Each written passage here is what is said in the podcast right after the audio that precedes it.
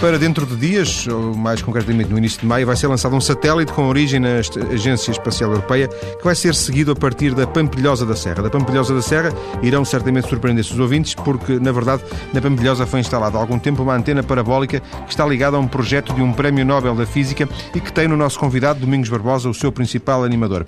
Domingos Barbosa está ligado ao Instituto das Telecomunicações de Aveiro, nomeadamente ao grupo de Radioastronomia. Muito boa tarde, Domingos Barbosa. Obrigado pelo regresso, uma vez que já cá esteve no programa no final de 2007. Do final de, do final de janeiro de 2007 até hoje, o que é que aconteceu eh, centrado à volta do, do, vosso projeto na Pampilhosa?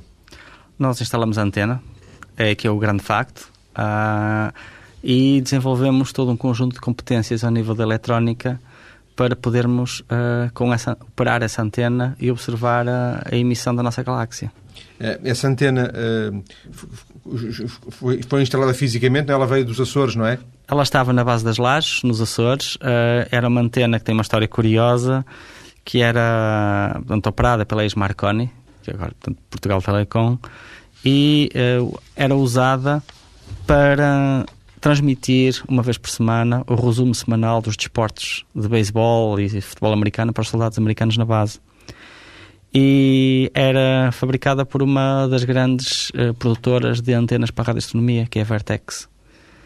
E uh, estava lá, foi uh, praticamente colocada em, em descanso porque as ilhas dos Açores passaram a estar ligadas por fibra óptica e cabo submarino e, portanto, tornou-se redundante. Mas não obsoleta, no sentido técnico. Mas não obsoleta no sentido técnico daquilo que nos interessa, que é a recepção de sinais. E, portanto, soube, souberam, soube, porventura, porque imagino que isto foi, tenha sido uma, uma, ideia dinamizada por si, e conseguiu uh, Exato. atravessar o, o... Nós, quando lançamos, pegamos no projeto e decidimos arrancar, tivemos aquela fase do, dos iniciados têm alguma ingenuidade, mas têm muita força de vontade e entusiasmo. E pensávamos adquirir um prato de uma antena, um prato parabólico, e não fazíamos sequer ideia de como é que seria construída a estrutura mecânica por trás. Isto é, fazíamos, mas o nível das dificuldades. era só nos livros? Não? Era só nos livros, não, era acima de tudo, nós uh, não tínhamos a noção das dificuldades que havia e há em obter financiamento para uma atividade dessas que tem alguns riscos e que é reconhecida por parte da, das entidades da ciência em Portugal como tendo alguns riscos. E felizmente... riscos, riscos, riscos de não, de não correr bem, é isso? Uh, sim, porque somos uh, estas comunidades em Portugal são comunidades jovens e relativamente pequenas. Comunidades e, de investigação, comunidades cientistas, é isso? Exatamente, ou ligadas às ciências espaciais. E, portanto, os seus interfaces com, a, com as engenharias uh, ainda são, ainda são mais ou menos uh, tenues.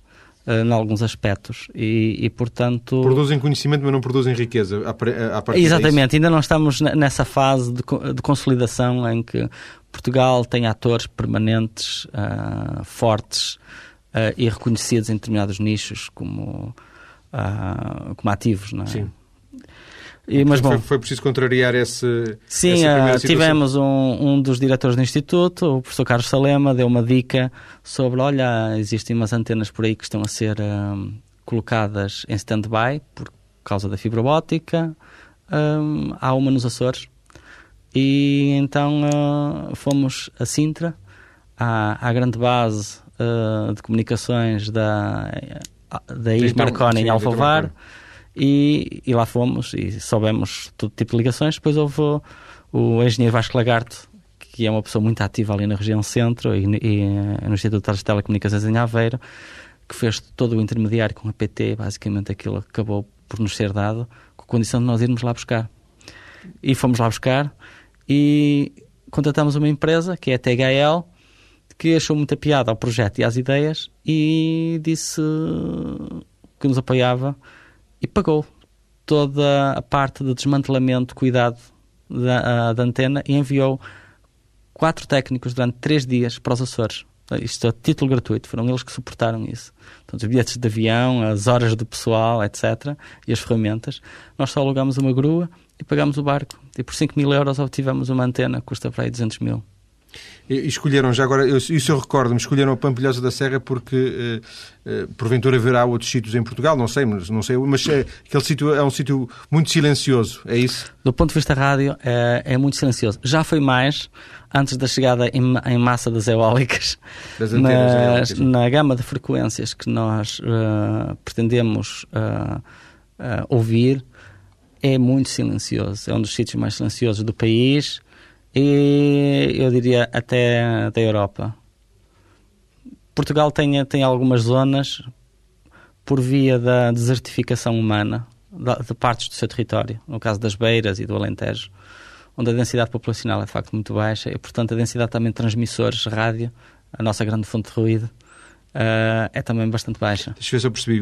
Vocês pretendem, pretendem escutar determinadas frequências que podem ser anuladas, incompatibilizadas, prejudicadas por outras frequências, por exemplo, um, um telefone, um telemóvel. Exatamente, exatamente. Portanto, as nossas fontes, grandes fontes de preocupação são os telemóveis, que regra geral são um sinal de, de atividade humana, não é? E depois todos, todos aqueles transmissores de, de telecomunicações de todo tipo, militares, uh, Sistema Nacional de Emergência, uh, radares, etc. Aquela zona, tem, infelizmente, tem, tem muito pouca coisa. Depois os próprios fornos, micro-ondas das casas. Também. Também.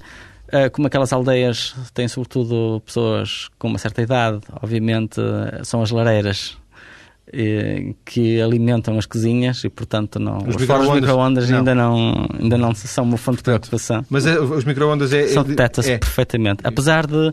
Eles, eles são uh, isolados do ponto de vista industrial com normas muito estritas, uh, são perfeitamente inócuos uh, para a saúde das pessoas, mas são detectadas quando temos um equipamento de alta sensibilidade, é imediatamente detectado. Uh, portanto, isto, isto, estas são uh, as, as, perturbações que podem uh, prejudicar Exato. o vosso trabalho. Vocês pretendem ouvir fre frequências, não é? Eu dizia, hoje vamos escutar a Via Láctea a partir da Pampilhosa da Serra. Que, que, barulhos, que sons, é que, que, frequências é que vêm do espaço? Vem alguma coisa? É? Vem muita coisa, vem muita coisa. nós, do espaço, recebemos imensas coisas rádio os maiores barulhos é o Sol e Júpiter. Aliás, por exemplo, neste momento estamos num ano, uh, e o ano passado também, anos atípicos, porque o Sol está muito pouco ativo, tem poucas manchas solares, e significa que uh, produz muito pouca atividade rádio e muito poucas partículas que ionizam a ionosfera, que é onde uh, as ondas rádio se propagam. Por exemplo, a TSF neste momento está-se...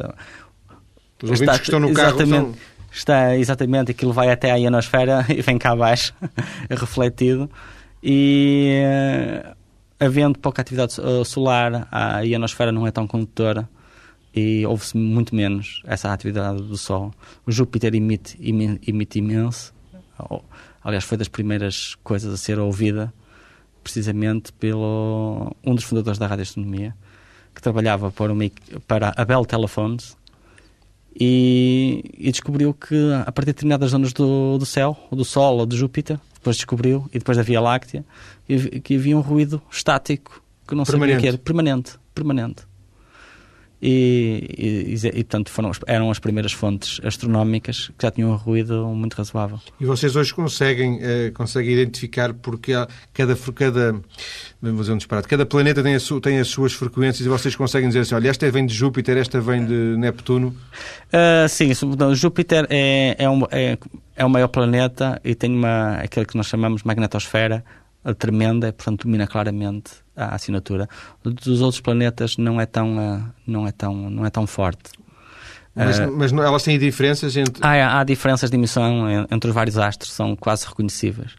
Depois há, há outros astros que têm emissões muito castiças uh, e interessantes, por exemplo, os pulsares, que têm períodos, isto é, repetem, têm um som, um trepidar, um certo trepidar, com um período uh, muito, muito preciso. E isso é, é, é só uh, escutado com uma com uma parabólica e depois é, pode-se amplificar Exatamente. e ouvir. Amplifica-se com a ligação altifalante e... Consegue-se ouvir. Consegue-se ouvir, aliás, na, na internet existem, nos sites da radioastronomia, a regra geral, estão disponíveis, está disponível isso. Aliás, até há um grupo de radioastronomia amadora uh, em Lamego que construiu um grande uh, radio, radiotelescópio, feito com arame quase, um, um kit para amadores desenvolvido pela NASA, na parte educativa, e houve em Júpiter em permanência. E uh, a pergunta, de alguma forma, não, quer dizer que não, não, não quero magoar as pessoas que fazem isso. Qual é o interesse de ouvir Júpiter? Uh, o interesse de ouvir, à parte, naquele caso. Porque imagino que seja sempre a mesma frequência, é só por isso. Sim, mas tem variações, não é? Portanto, isto é, eles utilizam várias frequências para ouvir e, portanto, podem comparar. Portanto, há, há determinado tipo de mecanismo de emissão. Há, há frequências que estão a, a, associadas a grandes explosões no caso do Sol, isso é óbvio, né? que quando saem aquelas labaredas enormes e há manchas, significa uma atividade muito violenta à superfície do Sol, por exemplo, isso é o, o, o óbvio, ela é detectada. E essa emissão é detectada em rádio antes, porque o rádio é luz, e a luz uh, viaja a 300 mil km por segundo, e um isso feixe é de partículas que é lançado, como tem massa, vai muito mais lentamente, chega umas horas ou uns dias depois. E, por exemplo, isso pode ser usado para dizer aos satélites de telecomunicações que devem virar o escudo para o Sol porque vão receber um feixe de partículas. Uh, e, e, isso causa, por exemplo, tempestades, tempestades uh, magnéticas e eletromagnéticas que afetam as telecomunicações. Isso é uma das coisas. Por outro lado, uh, faz-se a monitorização dos, dos fenómenos contínuos nesses planetas e dá para se, colar às teorias de formação desses próprios planetas, de formação desses próprios Por isso é que se fala muitas vezes que vocês eh, na radioastronomia podem ajudar a, a, quase a recuperar o Big Bang, não é? É isso? Exatamente. Isso é uma das, cerca de um, basicamente, cerca de 1 a 2% do ruído que nos chega, por exemplo, na, estático, na televisão, são, é radiação uh, que foi produzida a pouco depois do Big Bang, há 13,5 mil milhões de anos atrás. E que ainda se ouve? E que ainda se ouve, exatamente. Portanto, está por todo lado. Uh, em algumas uh, bandas de frequências, a nossa atmosfera e a ionosfera deixam passar e, portanto, podemos recepcioná-las ao solo e, e consegue-se. É um ruído estático, um shhh contínuo, uh, e, mas é uma das provas uh, do Big Bang e foi descoberta em 1965 também por dois engenheiros de telecomunicações que estavam a testar uma nova antena uh, que uma antena muito curiosa, enorme, que era para comunicar com um dos primeiros satélites de, de geoestacionários de telecomunicações. E na altura, a, a eletrónica que ia para o espaço, como um satélite demora cerca de 10 anos, 10, 15 anos no seu planeamento e a montar-se, quando a tecnologia vai para o espaço, ela está obsoleta Sim, do ponto de vista que está a ser usada ao Sol. Tem de ser alguma coisa que foi testada infinitas vezes para demonstrar que aquilo não parte, não quebra, não, com as diferenças de temperaturas, com as vibrações dos lançamentos, etc. E, e portanto, nos anos 60, 70, construíam-se enormes antenas para comunicar com os satélites. Hoje não. Hoje não são necessárias. Hoje não são necessárias porque a eletrónica que vai a bordo já, é, já tem muito ganho. E, portanto, é quase como nos filmes, onde vemos o, o marine no deserto, abre um guarda-chuva pequenino e consegue telefonar para um satélite. Hoje tem, hoje tem um, com um telemóvel quase normal, consegue exatamente, telefonar para um satélite. Exatamente, quase normal. Portanto, é o inverteu-se. Portanto, todo o ganho já está na eletrónica no espaço. E não em baixo. E não em baixo. E, portanto, as grandes antenas tornaram-se quase obsoletas e, portanto, as telecomunicações deixaram de ser utilizadas e para nós, em radioastronomia, passaram a ser uma benesse, não é? porque estão disponíveis agora para, para serem utilizadas.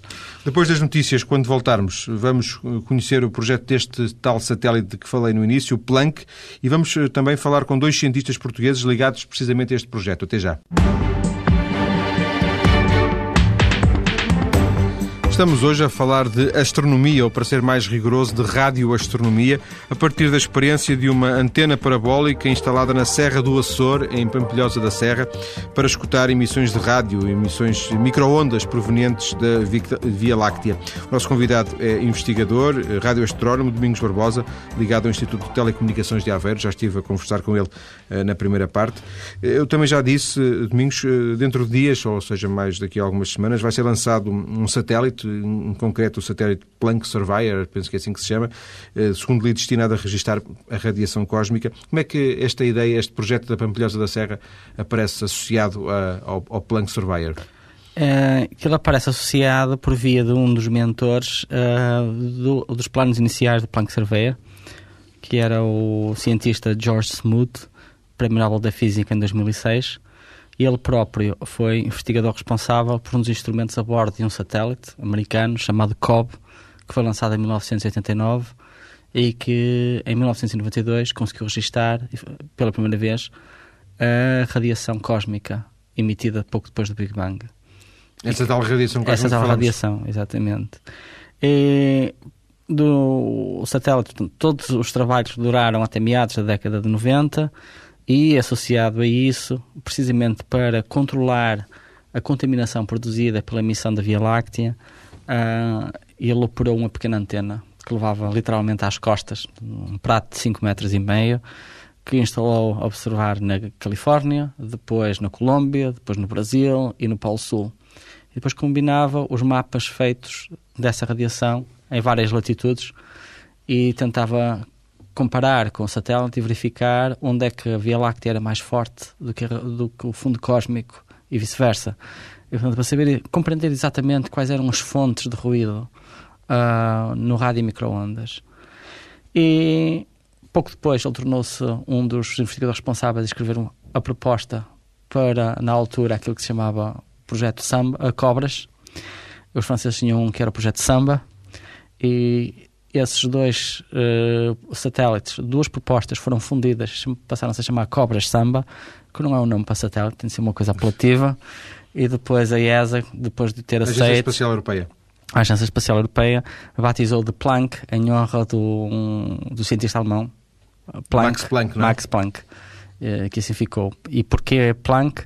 Porque uh, a radiação cósmica tem uma assinatura espectral exatamente igual à do famoso uh, espectro de Planck, uma das descobertas do de Max Planck.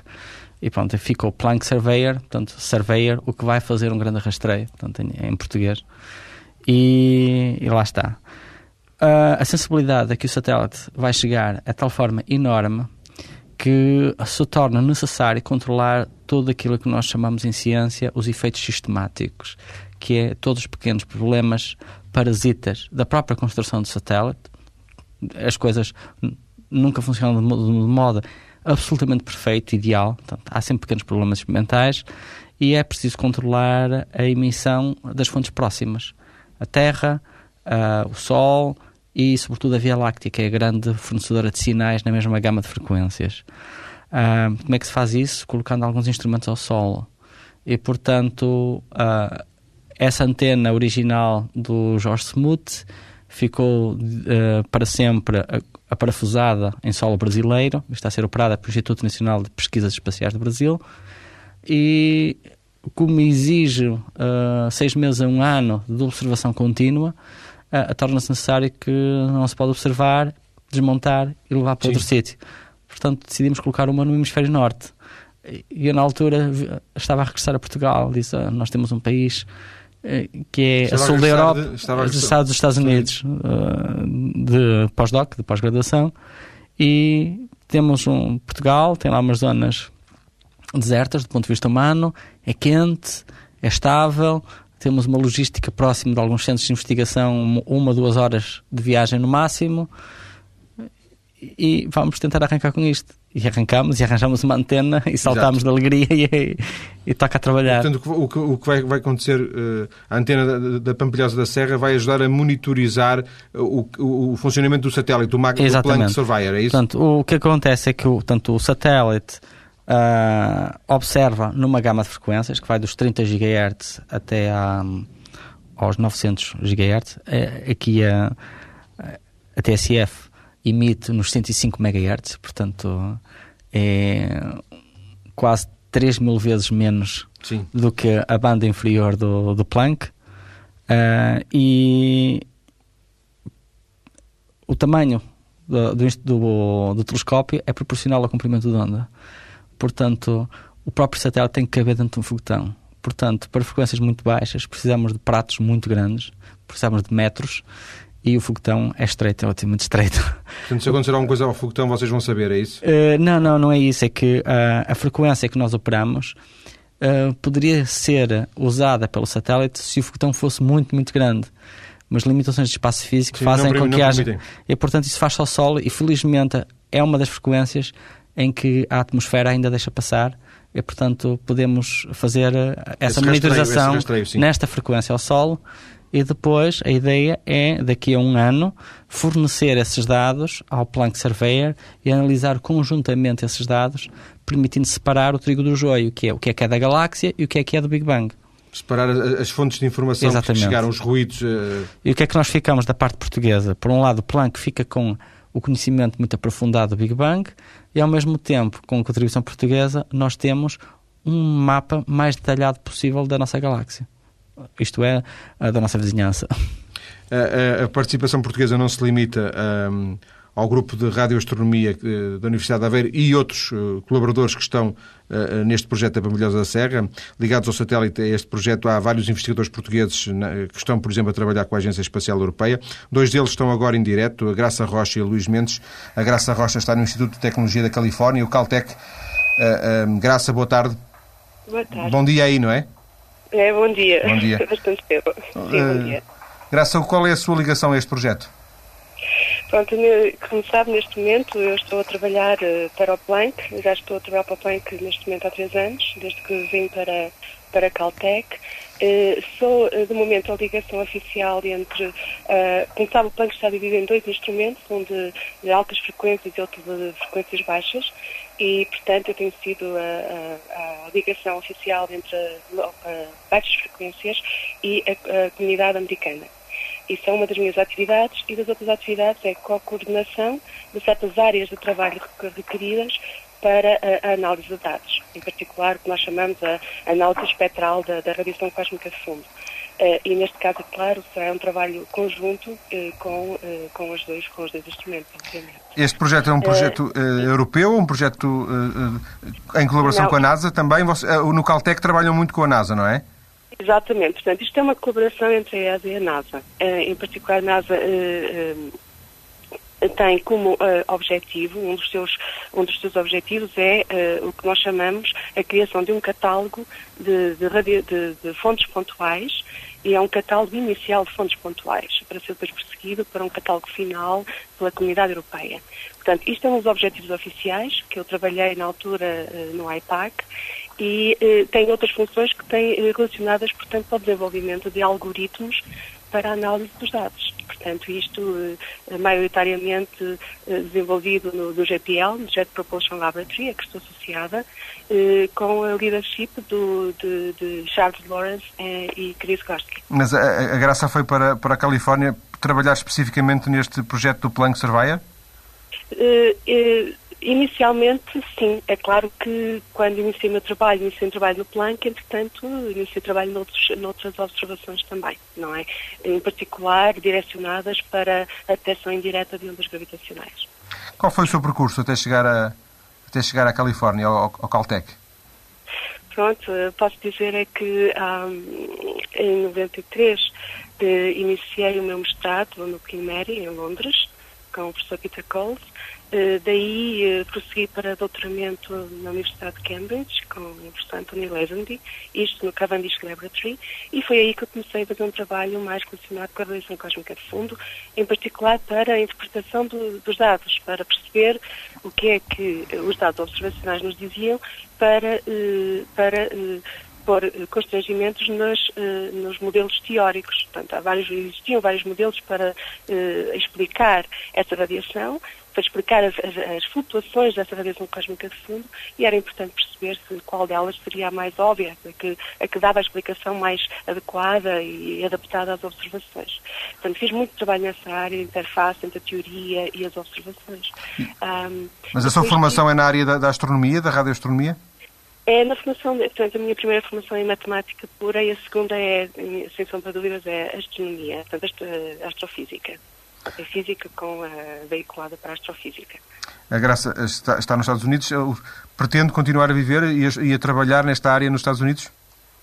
Penso que sim. Eh, é claro que Planck vai nos dar uma informação tão, ah, como o Domingos estava a afirmar, com uma, uma sensibilidade e uma, uma angular tão, tão fundamental é quase difícil após Planck perceber o que, o que mais poderá, para além, claro, para além das outras observações em, em, em, em polarização da radiação cósmica de fundo, que nos dá informação em ondas gravitacionais, é muito difícil, para além destas, ver o que é que existirá ainda para ser determinado pela radiação cósmica de fundo.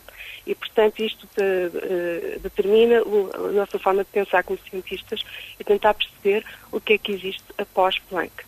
Mas... é um pensamento muito importante, uh, pensa, em particular se, se, se, uh, se pusermos que, de facto, uh, o satélite vai ser vai ser. Uh, uh, que vai correr bem. Vai ter sucesso, vai correr Sim. bem. Graça para. para, para... Tempo de manhã. Sim. Graça só para, para, para perceber. É, é exagerado dizer que, que, que, os resultados previsíveis que este satélite nos, vai, nos vai dar, nos vão dar, vão mudar a forma como conhecemos a Via Láctea, não? Ah, bom, e, sem sombra para dúvidas, inicialmente o HFI, portanto, de, de altas frequências, de instrumento de altas frequências, inicialmente era praticamente a observação da galáxia, não é? De infravermelhos. E depois houve uma alteração da estrutura toda da, da, experiência para fazer também a observação da radiação cósmica de fundo, e que depois foi fundido, como o Domingos estava a afirmar, foi fundido de cobre samba e gerou o plano. Exato. Um, certo. Portanto, sem sombra de dúvidas, em particular, porque nós vamos até 800, uh, uh, 857 GHz frequência, e sem sombra de dúvidas, a altas, altas frequências, começa-se basicamente a observar galáxia. E esta, esta, esta grande uh, Uh, gama de frequências é fundamental para se poder separar a radiação cósmica de fundo da, destas emissões da galáxia, não é? E, e, ao mesmo tempo, para caracterizar a galáxia ela própria. No entanto, é necessário, uh, como o Bim está a afirmar, uh, frequências mais pequeninas, em particular, por exemplo, a radiação cósmica de fundo e para de, separar outras fontes de emissão que nós ainda não sabemos muito bem quais são as origens, mas existe alguma assinatura espectral delas. Eh, portanto, nós precisamos, de facto, de afirmação externa, de observações externas, para poder determinar com melhor precisão Uh, e caracterizar com melhor precisão também a emissão galáctica. O que são e, e, e, com que origem? E, o, e o Planck poderá dar essas, dar essas uh, respostas. Falo agora com uh, Luís Mendes. Luís Mendes é outro cientista português que está na Agência Espacial, neste caso em Madrid. Luís Mendes, boa tarde. Boa tarde, boa tarde a todos. Viva. Luís, quer contar-nos qual é a sua ligação, em concreto, ao projeto? Sim, sim. Eu, neste momento, uh, oficialmente, o meu título é sou LFI Support Scientist. Uh, portanto, sou cientista de suporte do LFI, que é um dos instrumentos do Planck, um instrumento de baixa frequência. E, entre outras coisas, a minha função consiste em, em uh, fazer uma interface com, com, as pessoas do LFI, os cientistas que operam, construíram e operam o LFI, e garantir que, que, que, que há uma boa comunicação entre a ESA e, instrumento. À parte disso, neste momento estou envolvido em outras coisas, estou, estou envolvido, por exemplo, na, na durante os primeiros três meses da missão uh, vamos uh, testar os instrumentos e calibrar os instrumentos. Neste momento estou envolvido na, na portanto, na organização desta fase da missão e estou também envolvido um, na, na, definição daquilo que será o arquivo final do Planck, de todos os dados que serão recolhidos pelo Planck uh, e que estará disponível para o público em geral, para a comunidade científica em geral, um, aproximadamente três anos e meio depois do lançamento. À parte esta, estas funções oficiais, uh, eu colaboro também ativamente com, com o LFI, portanto o Low Frequency Instrument, e estou envolvido em algumas questões de, de, de tentar entender correlações entre, entre, entre, o sinal que é detectado pelo instrumento e outros parâmetros que estão ligados, por exemplo, temperaturas, outras coisas que podem eventualmente influenciar o sinal que medimos, os chamados efeitos sistemáticos. Oh, oh, Luís, eh, há bocadinho ouvimos que era o Domingos Barbosa e agora a Graça com expectativas altas em relação ao, ao, à, importância deste, deste do, eu ia dizer à importância deste satélite, mas se calhar à importância que, do, dos resultados que este satélite pode, pode trazer. Também são altas as suas expectativas? São, são muitíssimo altas, são muito altas. Este, este satélite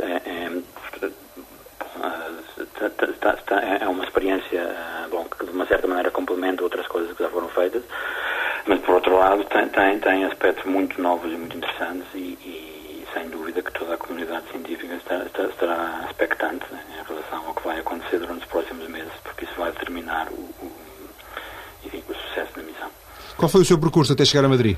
Ah, bom, eu andei por vários sítios. Eu comecei por fazer um doutoramento no Instituto Superior Técnico, o professor Barbosa Henriques. Uh, fiz um doutoramento numa área bastante teórica, produção de, de ondas gravitacionais em, em, em, modelos de inflação. Depois do doutoramento passei três anos entre a Universidade de Sussex e o Imperial College, onde, onde aliás conheci o Domingos, nem já o conhecia, mas, foi aí que tivemos mais tempo, enfim, uh, muito próximos. Um, eh, com o professor Andrew Lidl. Um, depois, ao fim de três anos, decidi. Um, bom, todo esse trabalho não teve nada a ver com o Planck, diretamente, um trabalho bastante teórico. A certa altura decidi, um, uma oferta de emprego do Imperial College, uh, que tinha que o Imperial College está, estava diretamente envolvido, o Departamento de Astrofísica, através do professor uh, Owen Robinson, estava envolvido no, no HFI, que era o, o instrumento de alta frequência do Planck, e eu fiquei aí quatro anos, salvo erro, fazendo coisas, por exemplo, tentando entender como é que podíamos recuperar eh, com alguma precisão a, a posição de todo de, de, do satélite, portanto, para depois conseguir fazer os mapas. Uh, a certa altura havia uma posição um, livre na, na, no ESTEC, que é uma das, um dos laboratórios da ESA, uh, na, na, Holanda, e esta posição, a única coisa era que era uma posição com o outro instrumento de Planck e era uma posição basicamente instrumental. Mas como, enfim, já, já trabalhava há três anos e meio, quatro anos diretamente com o Planck, não foi muito difícil adaptar-me. Quantas senhorinas tem? E quando, quando, hum, quando, quando fui para o ESTEC já era claro que a certa altura a maior parte do grupo iria ser mudado para a Espanha, para o ISAC. Uh, ISAC é o European Space Astronomy Center e que é basicamente o, o sítio onde estão todos os arquivos de, científicos da, da ESA. Que é, que é em Madrid, é isso? É em Madrid, sim. Fica, não, não é exatamente em Madrid, fica perto de Madrid, sim. fica meia hora de Madrid. E hum, basicamente, por, por enquanto, vou ficando por lá. Oh, oh, oh, Luís e Graça, já agora vocês estão, estão eh, ligados de, uh, indiretamente ao, ao mesmo projeto, conhecem-se? Sim, sim, sim. sim, sim. É claro. Encontramos quase todos os meses nas reuniões. Exato, quase todos os meses. É que fazemos aqui uma triangulação entre entre, neste caso, o Porto, Madrid, onde, onde, onde trabalha o, o Luís e a Graça uh, na Califórnia, com a Pampilhosa da Serra uh, no horizonte, mas realmente a, a, rádio, a rádio não tem radiação cósmica e permite estes, contactos. Uh, agradeço ao Luís, agradeço à Graça e, e voltarei, a, voltarei a, a, falar daqui a pouco com o Domingos Barbosa na continuação da nossa conversa. Vamos falar um pouco sobre o que é que pode ainda fazer, que projetos tem eh, o Domingos Barbosa e o grupo que ele, com, com que ele trabalha, precisamente neste projeto da Pampilhosa da Serra. Até já.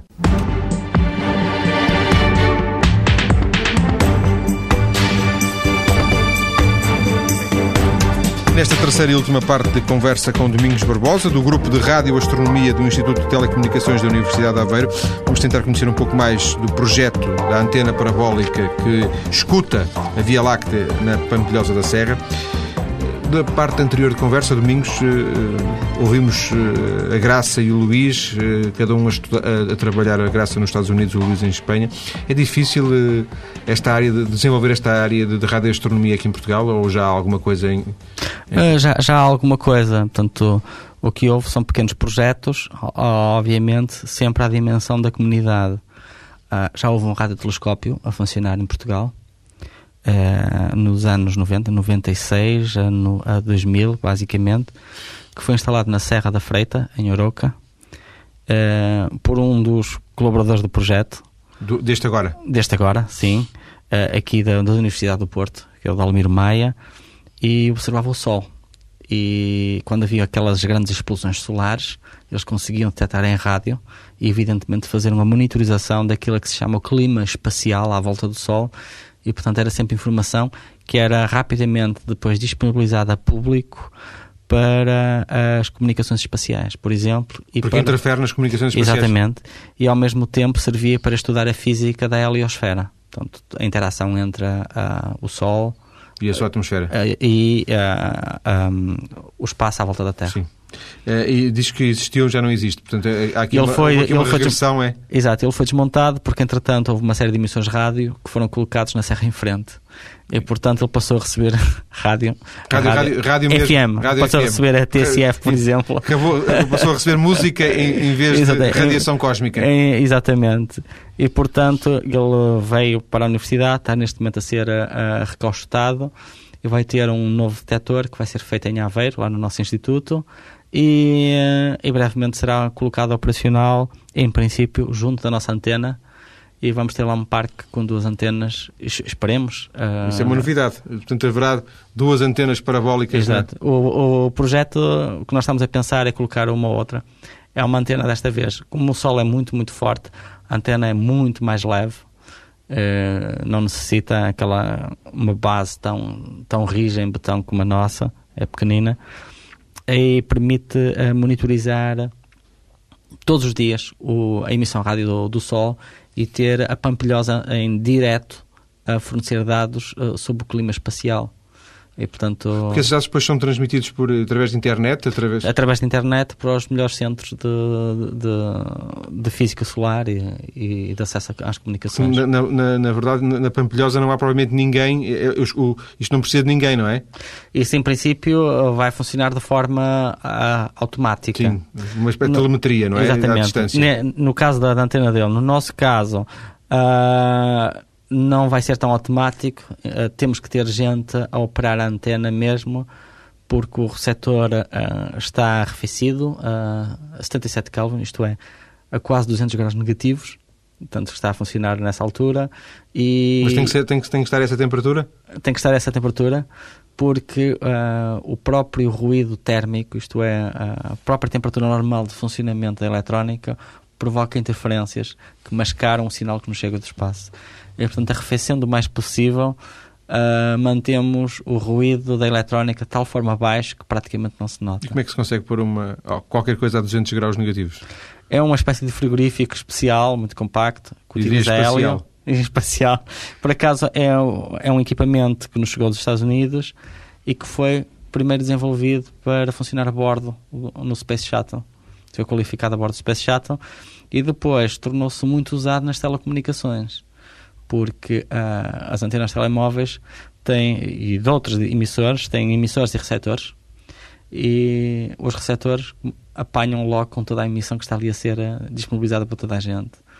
E, portanto, precisavam de ser mu muito arrefecidos para conseguirem Focalizar-se naquela- focalizar-se Sim. exatamente no que estão a fazer. Então imagino. eh, se- se bem- E tornou-se um equipamento de massas para um determinado nicho. O preço desceu e nós compramos um. E, Se, se bem percebi, eh, agora, a partir do momento em que este Planck Surveyor vá para o espaço, eh, isso implicará a presença cotidiana de, de investigadores na, na, na- logo no que, Fajão. a, logo que a, a antena esteja a operar, isso implicará exatamente essa presença muito regular lá. Mas eu, eh, imagino que na Serra provavelmente não haja nada. Onde é que... Ah, na Serra também, na Serra também. Vamos lá ter que passar eh, temporadas, a verificar. Aquilo tem, Porque tem uma estrutura de apoio, tem uma tem infraestrutura. uma estrutura de apoio, nós compramos a, a meias com o Dalmiro, com a Universidade do Porto, um contentor, onde temos lá todo o material, vamos ter lá um beliche e, e pouco mais ah, para sobreviver o inverno com aquecedores, é? Sim. porque aquilo fica muito, mesmo, mesmo frio.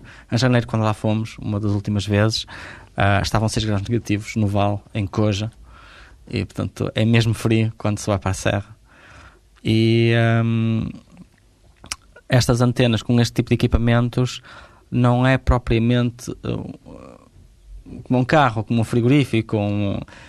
liga-se e está a funcionar. Volta e meia tem pequenos problemas, avaria, uh, uh, não funciona da, da maneira desejada e é preciso estar a ser monitorizado em contínuo. E, e no, e no local. E no local, exatamente. Porque podia estar a ser em contínuo, mas, mas a partir de Aveiro, por exemplo, ou de Lisboa, ou do Porto, Exatamente. Depois a ideia é, a partir do momento em que nós conhe, eh, conheçamos muito bem ah, o caráter, o temperamento ah, da antena, todo o sistema, aí já poderemos começar a pensar num modo de desenvolvimento À automático. Mas também, quando chegar a essa altura, temos novos instrumentos para colocar, felizmente, porque o projeto não se esgota só por si. Tem um, nós temos um, eh, um mapa de atividades para uns 5, 10 anos com a subida em frequência, com a, a determinado tipo de instrumentos mais sensíveis e diferentes que poderão até uh, usar esta antena como uma infraestrutura para desenvolvimento tecnológico. Isto é pago por alguém, necessariamente, pela Fundação de Ciência e Tecnologia? A Fundação de Ciência e Tecnologia, sim. Apoia cientificamente, sim, sim, financeiramente o projeto? Exatamente. Financia com o, o dinheiro direto e com o Instituto de Telecomunicações que também tem financiado diretamente o projeto. E essa hipótese de, da Universidade do Porto, uh, através de, de, da experiência que o Domingos nos contou, também lá instalar uma outra antena, sim, sim. isso ganha, ganha ali alguma dimensão para, para o projeto poder crescer e fazer agora, Seria como diz, um, cluster, um cluster? Seria ótimo, é, tanto o nosso pensamento é, obviamente, ter um cluster com, sobre... Uh, a que potencie desenvolvimento tecnológico Mas há, na área da radioastronomia e é, ciências espaciais. Há, há, é mais do que um desejo no sentido que isso, isso... Não, é mais do que um desejo. Existe já uma colaboração muito formal e, e, e, obviamente nós estamos a agregar essa massa crítica para apresentarmos a concursos, por exemplo, apresentarmos ideias uh, claras, portanto, desenharmos os projetos de forma a... por exemplo, nós observamos a Via Láctea, mas é evidente que também apanhamos com o Sol em cima, portanto, nós potenciamos observações do Sol a outras frequências, que não as que a da outra antena, ao mesmo tempo a da, a da outra antena ajuda-nos a equilibrar uh, determinadas observações que nós fazemos e o tipo de instrumentação uh, é complementar. Portanto, acabamos por ter aí um bom desenvolvimento tecnológico e uma massa crítica agregada uh, de recursos. Quem é que, além do, do, do, Instituto de Tecnologia de Aveiro, quem é que está a fazer radioastronomia em Portugal? E depois, é, portanto, existe o Dalmir Maia, portanto, no Porto, com essa antena, e existe um, uma pessoa extremamente dinâmica, que é o Luís Cupido, eh, que é em Aveiro, que tem um radiotelescópio no quintal e que provavelmente tem tido, eh, sido a pessoa com mais sucesso em radioastronomia eh, em Portugal, já desde há muito tempo, em que ele tem utilizado uh, essa, essa antena como um, um catalisador de recursos tecnológicos. Ele é uma pessoa com ou provavelmente com das, dos melhores conhecimentos em rádio e microondas uh, e dispositivos eletrónicos na área, uh, na Europa, e com enormes contactos nos Estados Unidos, tem um grande laboratório em casa, mas acima de tudo ele conseguiu, por exemplo, colocar a antena a recepcionar sinais das sondas planetárias distantes, como a Voyager, a Pioneer, que foram lançadas nos anos ele, 70. Ele, ele, capta esses. Ele conseguiu captar isso e portanto, um receptor desses custa muitas centenas de milhares de euros e ele, com uma fração muito mais pequena disso, conseguiu colocar a sua antena a, a, a receber esses sinais e a demonstrar que se consegue Uh, com um pequeno radiotelescópio que, um, inspirado com, no programa da NASA. com base em muitos conhecimentos, mas também algum desenrasque português é? Não. Um desenrasque português e muito conhecimento tecnológico.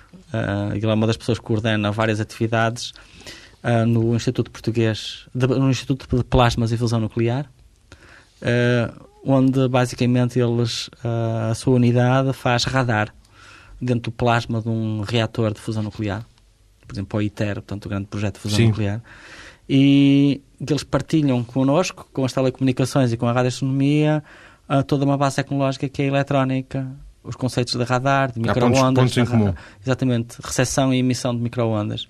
E há muitos pontos em comum onde a tecnologia é, é semelhante. E ao nível do Instituto das Telecomunicações da Universidade de Aveiro, vocês não, naturalmente não, não, se limitam à, à radioastronomia? Ah, não. Aliás, a radioastronomia não é aquilo que nós chamamos o core business, do, não é a atividade principal. A atividade principal a do IT, como nós lhe chamamos, é a disseminação do conhecimento e da inovação e desenvolvimento na área das telecomunicações globalmente, seja internet, seja sem fios, portanto, rádio, microondas, seja para o espaço, mas com projetos seja ao nível do, do, dispositivo. Criação de projetos, desenvolvimento Exatamente, de projetos. Portanto, é um instituto que tem uh, cerca de 300 doutorados a trabalhar. Portanto, em Portugal, portanto, é um, é um dos grandes institutos em Portugal de investigação. Mas visa, por exemplo, patentes, obtenção de patentes? Exatamente, tem a obtenção de patentes, tem, eh, portanto, a, a, o potencial para a criação de spin-off, portanto, empresas tecnológicas, empresas, base tecnológica. Sim, a partir da universidade. Exatamente, e organiza-se em três centros, três polos, Aveiro, Coimbra e Lisboa. E com atividades mais ou menos algumas eh, em paralelo e em colaboração, outras portanto, mais localizadas num lado ou no outro, e com alguns institutos politécnicos e, portanto, tem um funcionamento em rede, que é num país como Portugal, onde as, as capelas são imensas, é, cons consegue agregar uma enorme fatia da capacidade em engenharia eletrotécnica e eletrónica uh, no país. E o, o, o Domingos em concreto? Eu tiro partido disso. Sim, o Domingos em concreto uh, dedica-se exclusivamente à radioastronomia? Eu dedico-me sobretudo à radioastronomia, exatamente, e a tirar, a tirar partido... Deixam-no dedicar-se... Em... Deixamos-nos dedicar precisamente porque existe uma área chamada Ciências Básicas e Tecnologias de Suporte, onde o IT faz investigação em ciência fundamental, precisamente explorando esses nichos como uma área, portanto, a radioastronomia neste caso, um utilizador sofisticado de tecnologias de informação e comunicação. Nós uh, fizemos, baseamos este, esta conversa com o Domingos Barbosa no lançamento próximo deste novo satélite, deste Planck Surveyor. Como já ouviram, pelo menos os ouvintes que, nos acompanharam ao longo do programa, há grandes expectativas. Termino, Domingos Barbosa, falando consigo novamente. Também são altas as suas expectativas para, para o que este satélite nos poderá trazer de informação? Sim, absolutamente. Um, o Planck Surveyor vai completar coisas que já foram feitas, incluindo o satélite COB e o satélite WMAP também na, na, área. Acima de tudo, ele vai fechar, se tudo correr bem e tiver sucesso, ele vai fechar definitivamente toda uma área da ciência ao nível da cosmologia ou da, da astronomia, que é se tudo se passar como nós esperamos, basicamente não haverá muito mais a dizer ao nível da radiação cósmica de fundo. Eu, por, por aquilo que dizia por a Graça lado, e o Luís, de alguma forma... A, a, a, fecha uma questão, acabou. E a, e a, própria ciência, tal como a, conhecem tem hoje, tem que se pensar se ela vai continuar a fazer sentido, não é? Exatamente. E por outro lado, uh, o que vai ficar é exatamente... É, nós já sabe, conseguimos descrever toda uma série de acontecimentos dá 13,5 mil milhões de anos para trás. O que é que está para além desses 13,5? Antes disso? Exatamente, as famosas ondas gravitacionais que têm um sinal muito pequenino e esse é o caminho a seguir. E, portanto, o Planck fecha uma parte e ao mesmo tempo vai entreabrir a outra e é o que é que está no meio desse ruído do aparelho e desse ruído que a Via Láctea produz e que eventualmente vai ser detectada por projetos lá da Pampilhosa, estará a assinatura de um acontecimento que está a algures de aquilo que nós chamamos uma fração de segundo após o Big Bang. De qualquer forma, o projeto da Brilhosa é não, se um esgota, projeto... não se esgota com, com, eh, com, com o plano não, Surveyor. O, o, o projeto da Pampilhosa está feito para responder a uma necessidade básica de toda uma área durante 10 a 15 anos. Para além do Planck Surveyor, todas as missões ao solo ou no Aquelas espaço... precisarem de apoio no solo. Aquelas que precisarem de apoio no solo, o, o projeto da Pampilhosa já forneceu os dados e está, estará a fornecer os dados durante os próximos 10 anos necessários para uma 10, 15 anos. Além disso, produz os dados necessários para calibrar Uh, isso foi um spin-off que apareceu.